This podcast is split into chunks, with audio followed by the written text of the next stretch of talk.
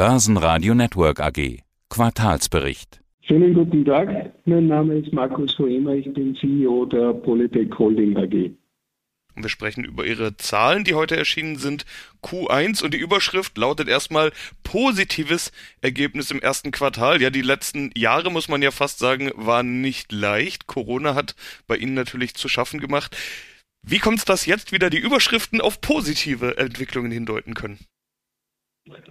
Naja, ob so positive Entwicklungen sind, würde ich auch bezweifeln. Es ist schon ein Erfolg, dass wir ein positives Ergebnis ausweisen können, äh, angesichts der vielen Einflussfaktoren, die auf unsere Industrie einprasseln und wie Sie sagen, schon seit vielen Jahren, beginnend mit Dieselskandal und WLTP hinterher, dann Corona, dann Chipmangel, dann Materialkrise und jetzt die Ukraine-Krise, in der Zwickmühle, wo sich die Automobilzulieferindustrie befindet zwischen Rohmateriallieferanten und großen OEMs, halten wir es doch als Erfolg, ein positives Ergebnis ausweisen zu können.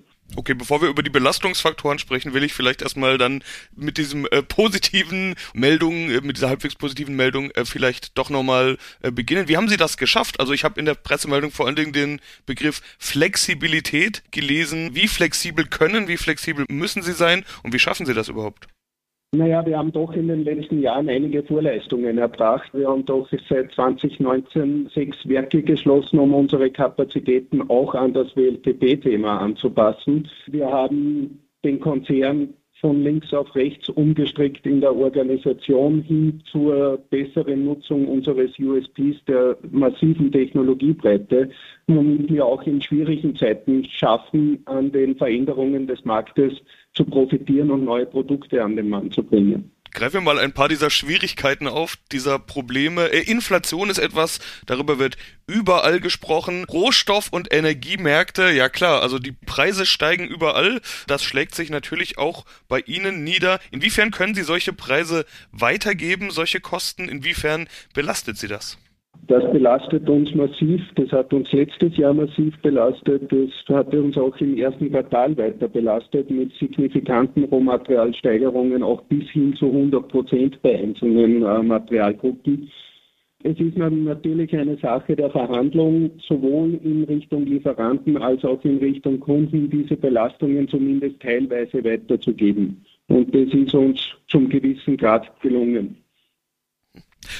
Wie ist es mit der Lieferfähigkeit? Da muss ich ja zwei Fragen stellen. Erstens, wie gut bekommen Sie Ihre Materialien überhaupt? Wir wissen alle, wie es ist mit den Lieferketten. Wir haben wieder Lockdowns in China, wir haben den Krieg in der Ukraine. Sie haben das alles schon angesprochen. Das macht die Lage ja nicht gerade besser und die war ja im letzten Jahr schon einigermaßen angespannt. Wie gut kommen Sie an Ihre Materialien und an Ihre Bauteile ran? Und umgekehrt, wie gut sind Sie selber dann lieferfähig?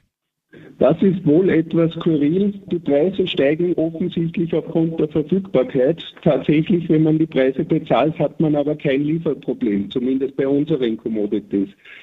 Es liegt aber schon auch sehr stark daran, dass die OEMs ja doch immer wieder stark betroffen sind, gerade jetzt durch die Kabelstränge aus der Ukraine, sodass der Gesamtbedarf ja geringer ist, was uns natürlich auch zu geringeren Umsätzen führt, als er sein könnte und deswegen auch der Bedarf niedriger ist. Aber unsererseits haben wir in unserer Vormaterialkette keine Versorgungsprobleme.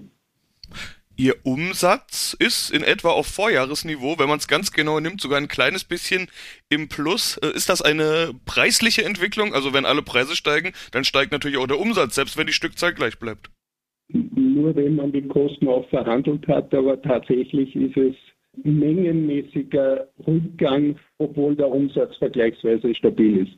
Ich habe gelesen, Sie haben in der Pressemeldung den äh, Marktbereich Smart Plastic und Industrial Applications äh, explizit hervorgehoben. Weshalb das? Was ist das für eine Entwicklung?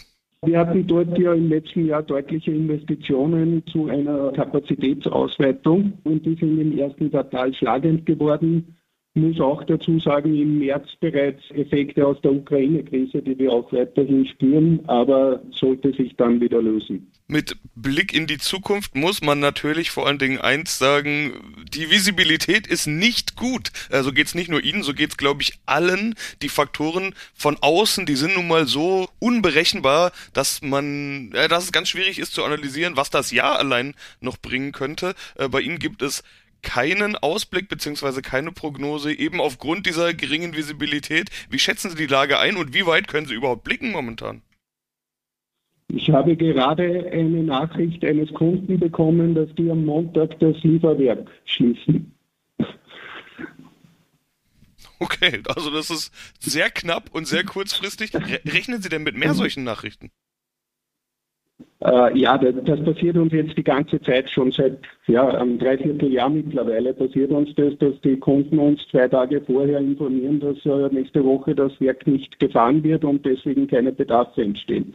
Es gibt Verschiebungen, die dann aber trotzdem nicht eintreten. Woche für Woche reduzieren sich die Vorschauen.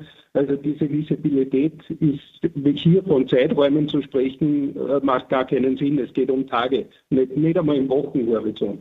Wann könnte sich das verbessern? Also was müsste geschehen, damit sich die Lage äh, aus Ihrer Sicht verbessert? Vielleicht die Corona-Pandemie lösen, die Chipmangel auflösen, die Materialpreiskrise auflösen und Ukraine-Krieg zu beenden, wäre auch nicht schlecht. Und es sollte nichts Neues hinzukommen. Ja, das sind fromme Wünsche, würde ich fast mal sagen. Aber äh, so die Verfügbarkeiten, äh, die sind tatsächlich das Hauptproblem. Also wenn Sie jetzt gerade äh, die, die Chip-Krise nochmal angesprochen haben, das hört man ja gerade aus dem Automobilbereich als, ja, ich will fast sagen, als den Hauptdruckfaktor, dass eben die Verfügbarkeit der Dinge fehlt. Und da sind es nun mal häufig die Chips. Das heißt, China, Lockdown, Shanghai, Corona und Co., das dürfte wohl das drängendste Problem sein oder macht's die Summe?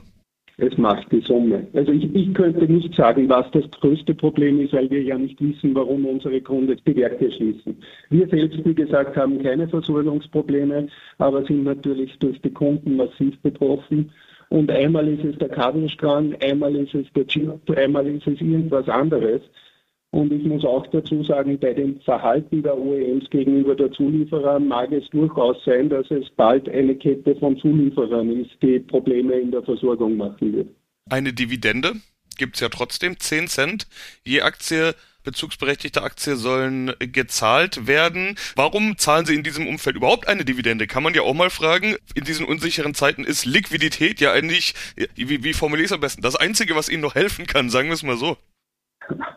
Muss man ein bisschen relativieren. Also es, es sind hier zwei Dinge ganz, ganz wichtig. Das eine ist, wir sind in einer Industrie, die jetzt von Investoren nicht unbedingt bevorzugt wird, um es vorsichtig zu sagen, die kritisch gesehen wird.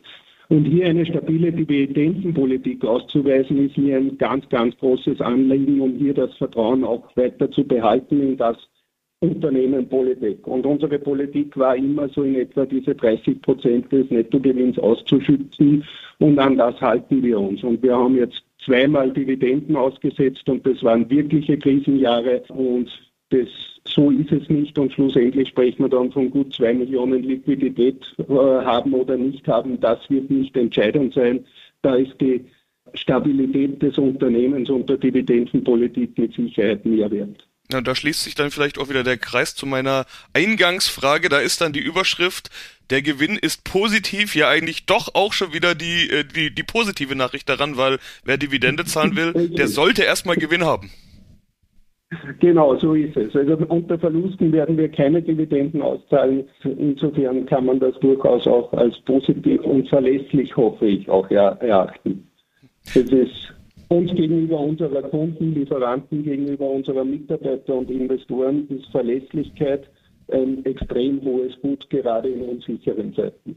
Jetzt hatten Sie schon gesagt, die Aktien aus Ihrer Branche, aus Ihrem Segment sind nicht unbedingt beliebt. So ist es auch bei Ihrer Aktie auf Jahressicht, 52 Wochen Performance, sind da über 40 Prozent Minus. Was können Sie denn tun, damit das Vertrauen der Anleger wieder zurückkommt? Also einfach weitermachen und eben irgendwann dann wieder bessere Zahlen liefern oder was können Sie tun? Es wird an besseren Zahlen liegen. Ja, dann wünsche wünsch ich auf jeden Fall viel Erfolg für die nächsten Wochen und Monate und wir schauen mal, die, die Faktoren von außen, die betreffen uns ja alle, also wünsche ich nicht nur viel Erfolg, sondern in dem Fall ausnahmsweise auch viel Glück für die nächsten Wochen, das können wir glaube ich alle gebrauchen. Vielen Dank und ja, bis zum nächsten Mal. Ich danke Ihnen. Börsenradio Network AG. Kompetent, aktuell, verständlich.